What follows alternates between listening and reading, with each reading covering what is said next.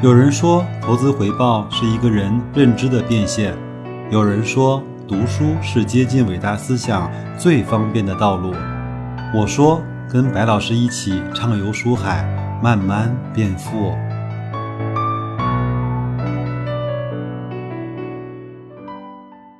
各位好啊，今天是二零二零年的十一月十八号。是一个周三，我们继续来学习那本书，叫《投资第一课》。我们继续跟着作者啊去研究企业。那么今天呢，去讲一个题目，叫竞争优势与护城河。首先来看什么是护城河啊？企业呢，其实或多或少都有自己的竞争优势，但是呢，并不是所有的竞争优势都称得上是护城河。我想这个说法呀，相信每个人都能够理解。那什么是护城河呢？作者眼中啊，护城河有两种。一种呢是行政特许经营或者是区域垄断，另一种呢是持续的难以复制的竞争优势。我们首先来看一看什么是行政特许经营吧。某一些经营项目啊，只有相关部门批准的企业才能够经营，这样的项目呢也叫做公共的事业项目，比如说天然气、垃圾焚烧、自来水、有线电视、高速公路。地铁运营，包括网络等等啊，包括烟草专卖，对吧？那对于这些特许经营项目来说呢，并非所有的资本都可以进入。许多城市的某一项公共事业呢，都只有一家供应商。这些行业呢，往往缺乏竞争，因此呢，行政特许经营项目的利润可以得到一定或者是叫很大程度的保障。但是呢，这些行业的价格啊，也都受到管制，就像电费和水费啊，不能够无限制的增长。特别呢，很多的项目呢，因为是与民生啊息息相关的，政府呢必须保障大多数人都能够消费得起。还记不记得在很多年前，兰州市啊一碗牛肉面的价格还需要政府呢开听证会，说这个一定要让兰州老百姓都早上起来能够吃得起牛肉面，包括。我们很多人都知道，北京的很多人呢要喝这个牛栏山或者是红星二锅头，它的价格也是极大的受了政府的管制，甚至是说政府呢还会给一些人一些补贴，让他喝得起这些便宜的。那所以呢，像这类公司的利润水平啊就被控制在一个相对合理的范围之内。那由于限制了资本的进出啊，公共事业型的公司呢天生就有护城河。一个硬币有两面，公共事业公司即便是具备了很强的竞争力，也很难跨区去抢夺市场，除非呢这块区域还没有提供类似的公共服务的公司，这使得他们的市场空间也受到了限制。再来看一看什么叫竞争优势吧。那么竞争优势呢，最终的结果都将体现在降低客户的获取成本和提供更高品质的享受，以及提供差异化的体验上。这三个点呢，我们上一期的读书节目上已经分享过了。那么企业呢，必须占据至少一个点，才能够说得上具备企业的竞争优势。而在竞争优势的强弱程度呢，主要是体现在可持续性以及竞争对手效仿的容易程度上。首先呢，我们必须要意识到，有的时候呢，竞争优势看上去很美，但是呢，最终却没有体现在低成本、高品质和差异化之上，那么一切都是徒劳。投资者呢，必须再次检验这些竞争的优势。例如呢，一些多元化的这些上市公司啊，宣称啊，这些多元化的项目呢，有这种交叉销售的优势。所谓交叉的销售优势呢，最终无疑是体现在更低的销售成本上，或者是更有效的营销上面。因为交叉的销售呢，无法改变产品的品质和差异化的属性。这个时候呢，需要将上市公司的报表中的销售成本这一列拉出来，和同行进行横向去比较。那么，如果呢，销售成本除以营业收入，就是整个的营销效率啊，并没有变得更低，那么这家上市公司即使是有交叉的销售，也并构不成优势。其次呢，如果竞争的持续时间不长，那么很难给投资者带来满意的回报。例如啊，某高科技公司研发了一项新的电子芯片，更快、更强、更便宜。但不久之后呢，竞争对手又研发出来更新、更好的芯片。那么此时啊，原来的上市公司的竞争优势荡然无存。高科技的公司呢，必须不断的进行新品研发，才能够保持领先。还记不记得我们一直诟病的 Intel？它有一个理论叫挤牙膏，你要求一点，它挤一点；对手好一点，它挤一点。它总是保留了很多技术的储备以及性能的储备在它自己的手里。同样的道理啊，如果企业的某一项竞争优势呢，很容易。被竞争对手模仿，那么这种竞争优势就是很难持续的，也是很短暂的。那我们看看常见的竞争优势呢，有几种吧。其实呢，简单来讲就是我有但别人没有的。如果大家都有呢，就没有所谓的优势了。我们作为投资者呢，就必须要找到这家上市公司在竞争中独特的地方，就是那些别人没有的地方。我们来罗列一下我们平常能够看得到的一些。竞争的优势啊，第一个呢就是绝密的配方。我相信我讲出来这四个字，很多人脑海中会蹦出来一家公司叫可口可乐，对吗？还有我们这些中药的公司，像片仔癀啊，还有像云南白药啊这些吧。那可口可乐呢，它的配方一直是为世人呢津津乐道，甚至是我们看到很多营销的书籍里面都会讲到这个故事，包括可口可乐之父呢叫伍德鲁夫啊，曾经非常自豪地说。即使呢一夜之间，在世界各地的可口可乐工厂都化为灰烬，我们也完全可以凭借可口可乐的这块牌子，从银行获取贷款，东山再起。刚才我也说了，像同仁堂啊、云南白药啊、片仔癀啊这些中药企业也拥有绝密的配方，而贵州茅台呢，也只有贵州茅台这个厂、这个品牌能够酿制绝密配方的好处呢，是没有办法。被竞争对手所复制，绝密配方的竞争优势主要体现在差异化的体验上，有时候呢也代表更好的品质享受。但是，并不是所有的绝密配方都能够给投资者带来回报，这需要绝密配方带来的差异化的体验，或者是更好的品质享受被市场被啊用户所认可才可以。具体的分辨方法呢很简单，看一下上市公司历年的利润变化。那么如果上市公司的利润情况呢，一直是超越了同行，就说明啊，它代表了这项绝美配方的盈利的能力。第二个呢，也很简单，就是叫专利权啊。那专利权呢，又分又分成叫发明型专利和外观设计型专利啊。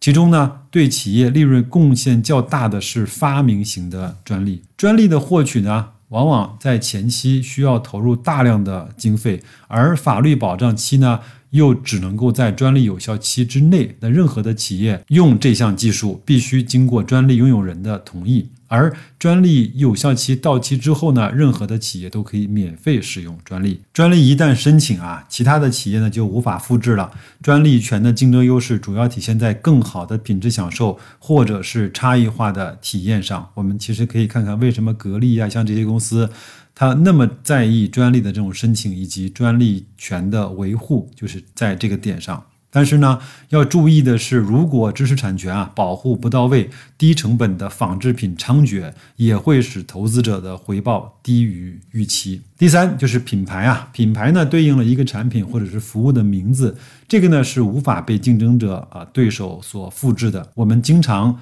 能够听到某某品牌价值多少多少亿元。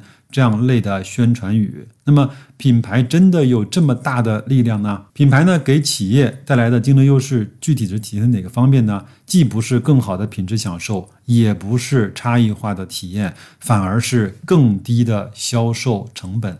我记得我在很多期以前的节目中。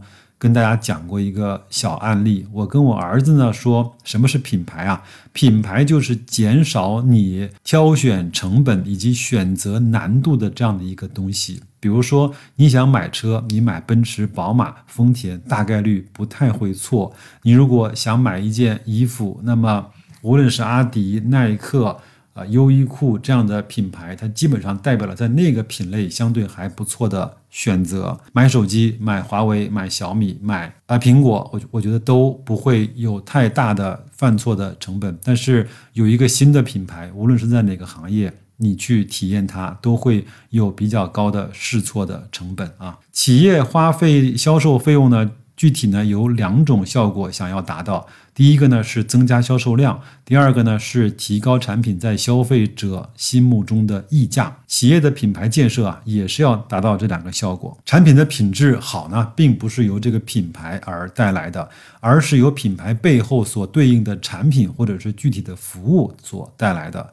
品牌只是将这个品质好与汲取产品之间建立了联系，以达到以下两个目的。第一个呢，是客户在需要类似的产品或者是服务的时候，能够自然而然地想到这个品牌，从而节约营销的费用。第二个是客户啊愿意付出更高的代价来获得该产品或者是服务，而客户之所以愿意花更多的钱，无非是避免付出尝试的成本。其实你想想看，你自己在纸上写出任何一个品类，比如说碳酸饮料，比如说洗洁精。比如说手机，比如说汽车，比如说洗衣液等等等等吧。比如说酱油，你让你的朋友去给你写出两到三个品牌，你会发现这两到三个品牌，你的很多朋友写出来是惊人的相似。为什么呢？因为这些品牌在每个。消费者的心目中都建立了非常非常强的连接感。那需要注意的是呢，并非所有的品牌啊都能够给企业带来实惠。在品质差别不大或者是不具备差异化的领域，品牌的作用力其实不大。你想想看，你会买什么什么品牌的糖或者是盐吗？你大概率不会。但是酱油、醋啊，包括食用油，你反倒会去选择品牌，对吗？包括。以前大米面粉在没有品牌化的时候，也很难去用品牌来区分各个产品的质量和价格。包括我们吃的苹果、橙子、西瓜，我们都只是知道型号八四二四，对吧？但是从褚时健做褚橙之后，我们发现他给了一个一类的商品有了一个具体的品牌，这个其实是很厉害的。再往下呢，叫自然资源啊，主要是包括了像景观啊。能源啊，矿产啊，海洋啊，森林啊等等，一部分资源呢不具备可复制性，包括自然景观，还有一些世界上储量比较小的稀土和矿藏，这相信很多人都能够完全的理解。再往下的是规模，我们经常把这个因素忽略掉。规模因素呢，可以体现为规模经济，或者是叫规模不经济。规模经济呢，主要是规模扩大的过程中啊，固定成本被更多的产品分摊。从而呢，单品的固定成本降低，而规模不经济呢，则是规模达到了一定程度之后呢，由于机构的臃肿和资源浪费所带来的负面的效果。当某一个企业的规模啊达到一定程度之后，就具备了影响整个行业的话语权。整个竞争对手呢要去想撼动它的地位，需要有一个竞争的过程。这种优势地位有时候比较坚固，有的时候呢。则瞬间即逝。行业变化越快，产品或者是服务的边际成本越低，这家企业的自身优势和地位所花的时间越短，那么优势地位也越容易消失。福特啊，通用都是曾经的汽车霸主，诺基亚包括爱立信啊，曾经都是手机业的霸主。IBM 呢？曾经是计算机制造业的霸主，网景则是浏览器的霸主，柯达曾经是相机以及胶卷行业的霸主。但是呢，时过境迁，他们都已经风光不再。这些品牌，我觉得我们可以去一个一个的去看一看，它是如何达到如日中天的，它又从鼎盛的时候是如何一步一步的。走下来的，他犯了哪些错？我觉得成功是每个人都可以去不同的经历，但是失败很多的时候，避免这些坑，我们所投资的这些企业就有可能晚一点，或者是不去步这些失败企业的后尘吧。再往下一个呢，也是我非常认可的一个啊，就是竞争优势，叫转换成本。转换成本呢，是游离在企业产品价格之外的成本。这个成本呢，是客户所要付出的成本。当一个客户转化使用其他的企业的产品或者是服务的时候，就必须要付出额外的成本。有一些转换成本高，有一些转换成本低。比如说，你开丰田车开习惯了之后，开本田车会有一点不习惯，但是这种不习惯会很快的被你所适应。但是如果你使用习惯了苹果的产品以及苹果的周边的系统以及它的网络的时候，你再转向安卓这个体系，你就会异常的不舒服，对吧？那我们说为什么腾讯值钱？你用了微信之后，即便是另外一家企业给你提供了另外一个更好用的即时通信的产品，你也不会去用，因为你的转换成本太高，哪怕是给你钱，你都会不用，对吧？我们有一次呢，跟一个朋友聊天啊，他说。腾讯怎么估值啊？我有一个很好玩的办法，就是给你多少钱，白老师你可以选择不用微信，给你十块愿意吗？一百块呢？一千块呢？一年给你一万块呢？我说可能给我个五万、十万的，我有可能会选择不用微信。他说那你看看现在腾讯一共十二亿的微信用户，十二亿乘以一万块或者乘以五万块，有可能就是腾讯。整个客户的转换成本，当然这个算法呢相对比较极端，但是也是另外的一种啊。计算一个公司价值的方式，有时候呢，我自己也想啊，如果你用惯了格力空调，让你再去用啊海尔，包括美的奥克斯，你会有很多的不适应吗？其实它并没有，对不对？所以格力呢，在这个方面还是挺不容易的啊，一直在用这样的品质来去吸引住消费者。另外，我觉得最近这几年呢，格力也在不断的打造格力家、格力的这种生态。用手机来控制全屋的这种家电，这样的方式也是希望用这样的生态的成本去锁定住它的客户，能够长期不断的在格力的这个生态里面，慢慢的去添加或者是更换自己的家电的商品。这一点小米做得非常好，这个我以前讲过了，我就不再去赘述了啊。我们接着来，还有就是领先的技术水平或者是生产的工艺啊，对于企业来说啊，先进的技术或者是工艺可以使其提供更高品质的产品，具有更高效率的生产，这正是竞争优势的体现。这个在芯片行业，在飞机，特别是在大的航空领域，还是非常非常的明显的。还有一条呢，我们也经常会忽略，就是卓有成效的管理。在某一些行业呢，管理水平对企业的运营呢影响不大；而在另外一些行业，则重要性却尤为的突出。在护城河啊又深又宽的行业或者是企业，管理层呢就不需要付出太大的努力啊，既可以避免遭受攻击。就像老八讲的一样，他需要一个傻子都能够管得好的企业啊。在生命周期处于成长期的行业，产品或者是服务呢供不应求。有时候呢，人人都能赚钱，管理性的重要性也很难的凸显出来。在生命周期处于衰退行业，或者是呃处于完全是红海的这种行业呢，管理层即使再努力，也避免要退出历史舞台的命运。那所以呢，我们看到很多。一些管理的大师为什么能够出名呢？他肯定是救活了一家濒临倒闭的企业，或者是盘活了一个整个没有活力和没有生机的企业。就像当年日本的稻盛和夫啊，他被日本航空又在八十几岁的高龄又请回去当他们整个的一把手，也是把日本航空慢慢的从泥潭中又拽了出来。还有当年雷诺的卡洛斯到了日产之后，也把日产从一个连年亏损和破败的企业中又挽回了回来。当然，最后卡洛斯呢，在日本的很多的经历以及他如何离开日本，也是一个很传奇的故事。如果各位有兴趣，可以上网自己去搜索，好吧？我们最后再来看一看什么是护城河的误区啊？护城河呢，不是竞争优势的全部，更不是投资的全部。主要呢有以下的原因：第一个。是一些行业呢竞争激烈啊，你死我活，而另外一些行业呢却几乎没有什么竞争。就像好战的国度啊，没有护城河就会被别人吞并；而和平的国度之间呢，没有护城河也能够彼此相安无事。第二呢，一些企业拥有护城河，但竞争企业也有护城河。某一些行业的特性就是全员具备护城河，比如说一些。行业由于产品的运输成本比较高，比如说采砂业，包括水泥业，他们各自在各自的区域半径内去做自己的生意，这样的话呢，就很难使好的企业在全国的范围内脱颖而出。那所以在这个方面，海螺水泥是一个非常特立独行的企业啊。第三呢，市场容量的变化，企业具有护城河呢，可以将竞争对手阻挡在外，但是。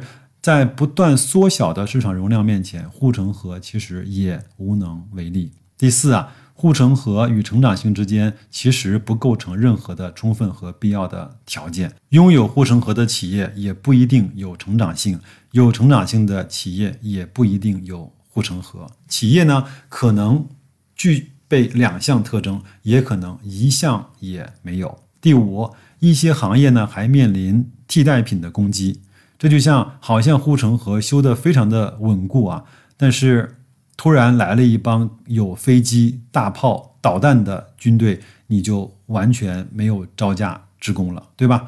不少投资者呢，将目光啊过度的聚焦在了护城河之上，并往往为之呢付出了过高的价格。